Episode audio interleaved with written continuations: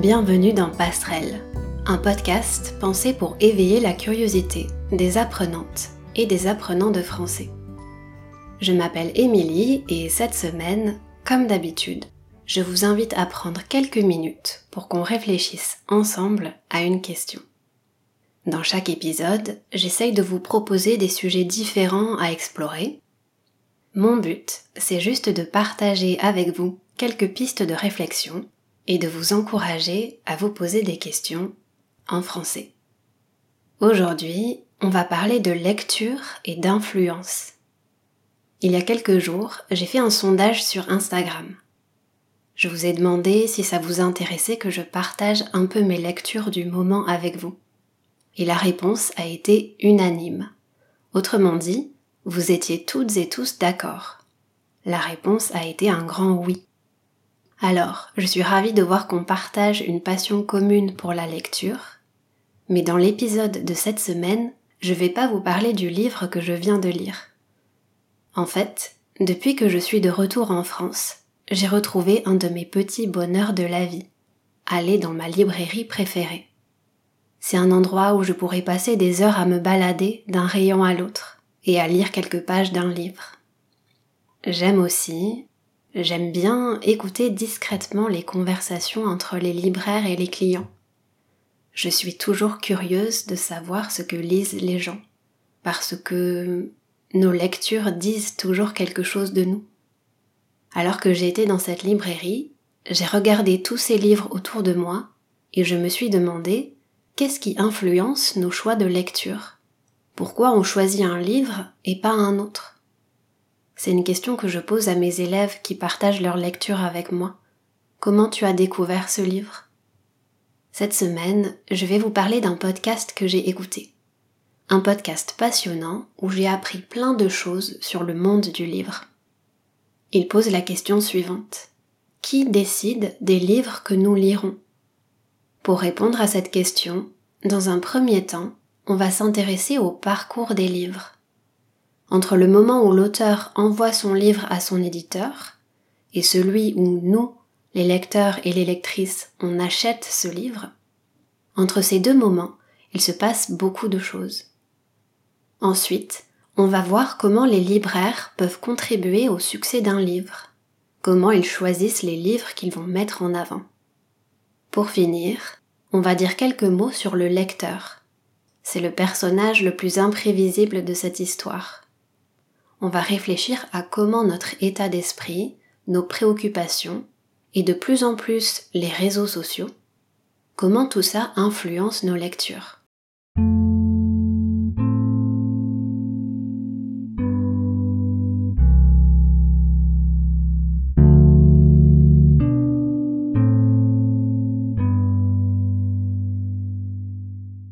Pour commencer, on va revenir sur les principales étapes de la vie d'un livre. On va quand même se fixer des limites. Fixer, c'est un verbe qui a de nombreuses significations en français. Mais dans ce contexte, ça veut dire définir ou déterminer quelque chose. On va se focaliser sur tout ce qui se passe entre le moment où l'éditeur reçoit le livre de l'auteur et celui où le livre arrive entre les mains des lecteurs. Comme vous pouvez l'imaginer, le chemin est long et c'est loin d'être simple. En effet, environ 40 000 livres sont publiés en France chaque année.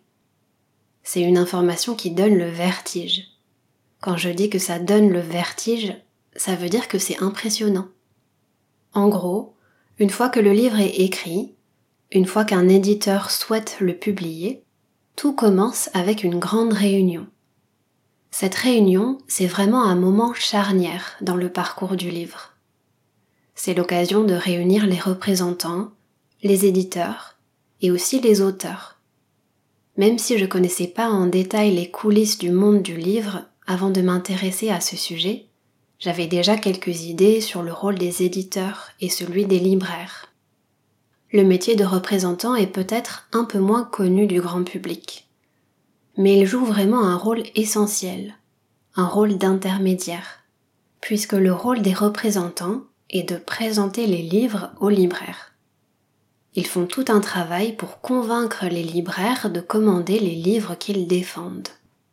Le but de la réunion dont je vous parlais, c'est de parler des textes, justement. L'éditeur et ses auteurs viennent parler de leurs livres, ils viennent donner des arguments aux représentants, leur expliquer pourquoi ils aiment ce texte. Cette conversation permet aux représentants de faire des choix, d'avoir les outils nécessaires pour mieux défendre les livres. Je vous le rappelle, avec 40 000 publications tous les ans, les libraires doivent faire des choix, eux aussi. Donc, c'est extrêmement important pour les représentants de connaître à la fois les livres et les libraires. Après cette fameuse réunion, ils peuvent commencer leur tournée. Ils font le tour des librairies avec lesquelles ils travaillent. Leur objectif, c'est d'être convaincants, autrement dit, de convaincre que le livre en vaut la peine. Ce livre en vaut la peine, qu'est-ce que ça signifie? Ça signifie qu'il est intéressant. Une chose qui va convaincre un libraire de commander un livre, c'est notamment son ressenti de lecteur, sa perception d'une histoire ou d'un auteur. Dans le travail de représentant, tisser des relations avec les libraires est quelque chose de crucial. C'est logique. Lorsqu'il a une bonne connaissance des habitudes des lecteurs, de l'environnement de la librairie, ça aide à savoir quel livre il peut mettre en avant. Dans l'épisode précédent, je vous ai parlé des métiers passion. En écoutant les libraires et les représentants, j'ai l'impression que la passion est quelque chose de très présent dans ce domaine. Il faut aimer lire, il faut lire beaucoup pour trouver les livres coup de cœur, ceux qui vont être mis en avant. Un coup de cœur, euh, j'oublie si je l'ai déjà expliqué, mais ça désigne quelque chose qu'on aime beaucoup. Ça me fait penser au verbe emballé. Quand je dis une phrase comme ce roman m'a emballé, ça signifie qu'il me plaît vraiment. Pour revenir aux personnes qui travaillent dans le domaine du livre, il y a non seulement des coups de cœur personnels, mais également des coups de cœur professionnels. La lecture est une partie essentielle du travail de ces personnes. Ça implique de lire des livres qui peut-être ne leur plaisent pas personnellement, mais qui vont plaire à un autre public. Ce que je retiens, c'est d'abord la place très importante du ressenti de lecteur. En plus de ça, il y a bien sûr d'autres critères essentiels qui vont déterminer le parcours du livre. Le libraire, comme n'importe quel commerçant, le libraire a des objectifs de vente. De son côté, le représentant espère qu'il va lui commander un certain nombre de livres. Au-delà du ressenti de lecteur, on peut se demander comment sont fixés ces objectifs de vente.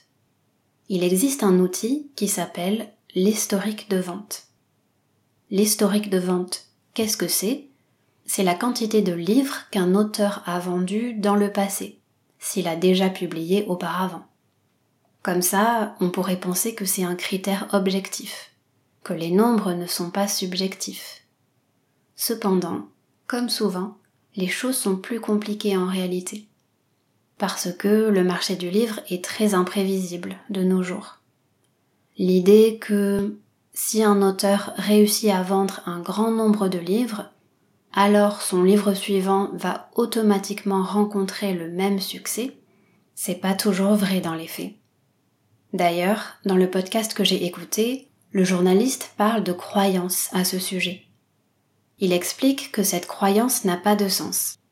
Mais quand tout le monde a la même croyance, ça devient une réalité. Comme je vous le disais, le marché du livre est très aléatoire. Malgré ça, pour certains libraires, l'historique de vente reste un élément qui donne une première idée sur les ventes possibles. C'est quelque chose qu'ils regardent avant de décider du nombre d'exemplaires qu'ils vont commander. Je comprends pourquoi les libraires regardent l'historique de vente, et en même temps, je me dis que c'est dommage. Parce que le représentant a beau être passionné par un texte. Si les ventes précédentes ont été mauvaises, le libraire va peut-être hésiter et commander moins de livres, ou ne pas en commander du tout. À cause de ce critère, beaucoup de livres se retrouvent perdus.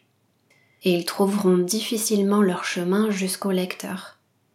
Après tout, l'enjeu de ces réunions, des conversations entre les représentants et les libraires, c'est la mise en place dans les librairies. C'est l'endroit où chaque livre va être placé. L'objectif du représentant, c'est qu'un maximum de librairies commandent ces livres. Mais surtout, et c'est presque le plus important, il faut que chaque libraire en commande plusieurs exemplaires. Quand vous entrez dans une librairie, en général, vous vous dirigez naturellement vers les tables. C'est l'endroit qui attire notre regard en premier. Si vous faites attention, vous verrez qu'il y a toujours plusieurs exemplaires d'un même livre sur les tables. Il y a toujours plusieurs piles de livres. Si le libraire commande seulement un exemplaire, c'est impossible de le placer sur une table. Il va être placé dans un rayon. Le rayon, c'est l'endroit où les livres sont rangés, sur les étagères. Dans le podcast que j'ai écouté, le journaliste dit une phrase très marquante. Il dit qu'un livre dans un rayon, c'est un livre mort. C'est vrai quand on y pense. Sauf si le lecteur cherche ce livre spécifiquement, il a peu de chances de le trouver par hasard. Encore une fois, l'enjeu le plus important, c'est la visibilité le lecteur a beaucoup plus de chances de découvrir un livre par hasard s'il le voit facilement quand il entre dans la librairie. Cette conversation entre le représentant et le libraire est une étape essentielle dans le parcours des livres. C'est là que le libraire choisit combien d'exemplaires il va commander. Ce choix va influencer les livres qu'on va lire, nous les lecteurs. Parce que, selon cette décision, on va retrouver certains livres sur les tables des librairies, alors que d'autres n'auront pas cette chance.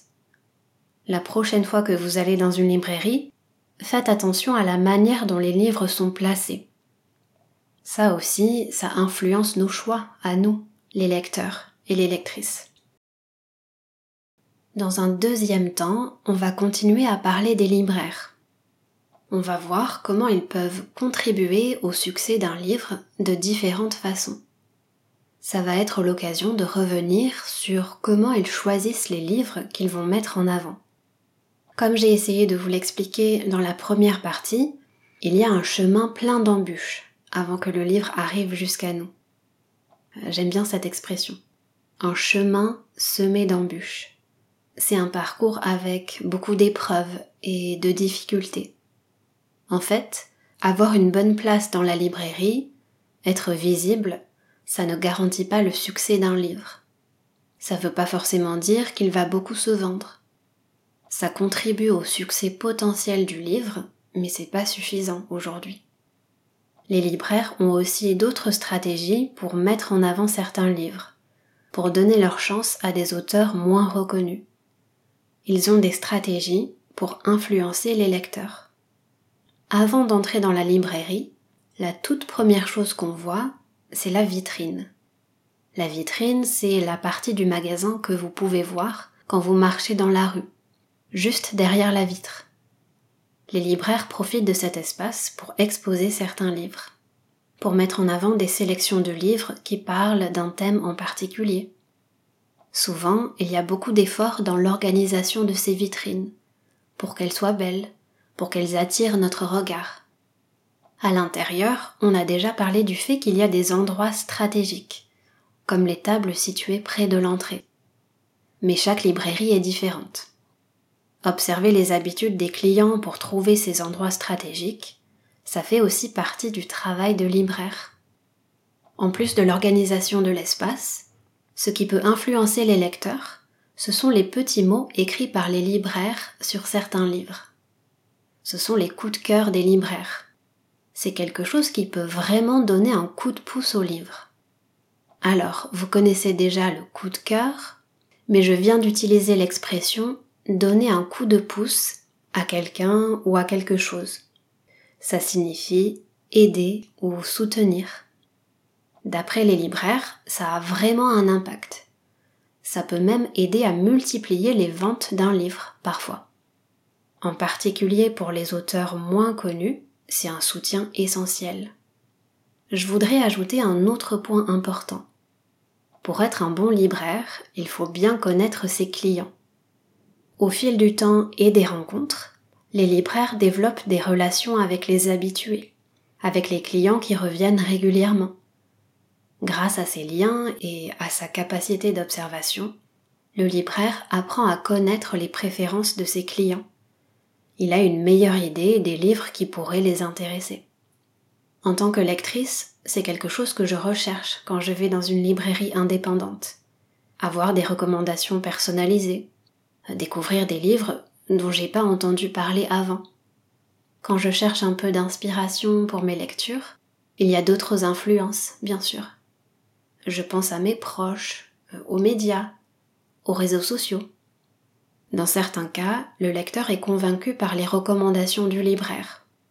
Et dans d'autres cas, pas du tout. Encore une fois, tout ça est très aléatoire. Le lecteur peut facilement se sentir perdu entre tous les livres qui sont publiés chaque année. Et pourtant, quand on va dans plusieurs librairies, on remarque souvent que ce sont les mêmes livres, les mêmes auteurs qui sont mis en avant. Parmi tous les livres qui sortent en librairie, seulement une poignée va connaître le succès. Une poignée, ça veut dire un petit nombre. Dans la partie précédente, je vous ai parlé de l'historique de vente. Certains libraires regardent ce critère, mais d'autres essayent de prendre des risques, de proposer des livres différents, d'adapter leurs recommandations à leurs clients. Plus que jamais, les librairies font face à la concurrence de plateformes comme Amazon. Malgré ce qu'on entend, les gens continuent de lire on a la chance d'avoir un réseau de librairies indépendantes qui est présent un peu partout en France. Ce sont des lieux d'échange, des espaces qui participent à la vie des livres, des endroits qu'on doit préserver. Enfin, j'ai envie de terminer avec quelques mots sur le lecteur. Une fois que le livre a été commandé, qu'il a trouvé sa place dans les librairies, il reste un personnage imprévisible dans ce long parcours. Ce personnage, c'est le lecteur. Le libraire peut se démener pour mettre en avant certains livres et essayer de nous convaincre de les acheter. Personne ne peut savoir précisément ce que le lecteur va aimer. Se démener, ça signifie faire tout ce qui est possible. Qui décide des livres que nous allons lire au final, c'est nous, ce sont les lecteurs et les lectrices qui ont le dernier mot. Personnellement, euh, dans mes choix de lecture, je suis souvent influencée par des recommandations que je trouve dans des émissions culturelles et aussi, de plus en plus, sur les réseaux sociaux. Dans un article que j'ai lu à ce sujet, j'ai trouvé un exemple qui montre bien l'influence des réseaux sociaux c'est l'exemple d'une illustratrice et autrice qui s'appelle Digli. D'ailleurs, je suis en train de lire un roman qu'elle a écrit. Il s'appelle Ressac, si ça vous intéresse. Bref, cette autrice a partagé son coup de cœur pour un roman autrichien publié dans les années 60. Après son post sur Instagram, les ventes de ce roman ont fortement augmenté. Les réseaux sociaux ont donc aussi une influence dans le domaine des livres. Je crois également que notre état d'esprit et nos préoccupations influencent nos lectures. L'exemple que j'ai donné reprend le principe du bouche à oreille. Le bouche à oreille, c'est une manière de transmettre à l'oral une information d'une personne à une autre. J'utilise cette expression dans ce contexte pour parler du partage de recommandations. Avant de finir, je voulais partager avec vous une phrase que j'ai entendue dans un autre podcast. Le silence est le lieu privilégié de l'émotion, de l'introspection et de la réflexion. Je partage cette phrase parce que je ressens souvent la même chose quand je lis un livre. Mon état d'esprit influence mes lectures et à l'inverse, mes lectures influencent mon état d'esprit. Quand je lis, je me sens moins stressée. La lecture stimule mon esprit et mon imagination. Elle m'aide à voir les choses autrement.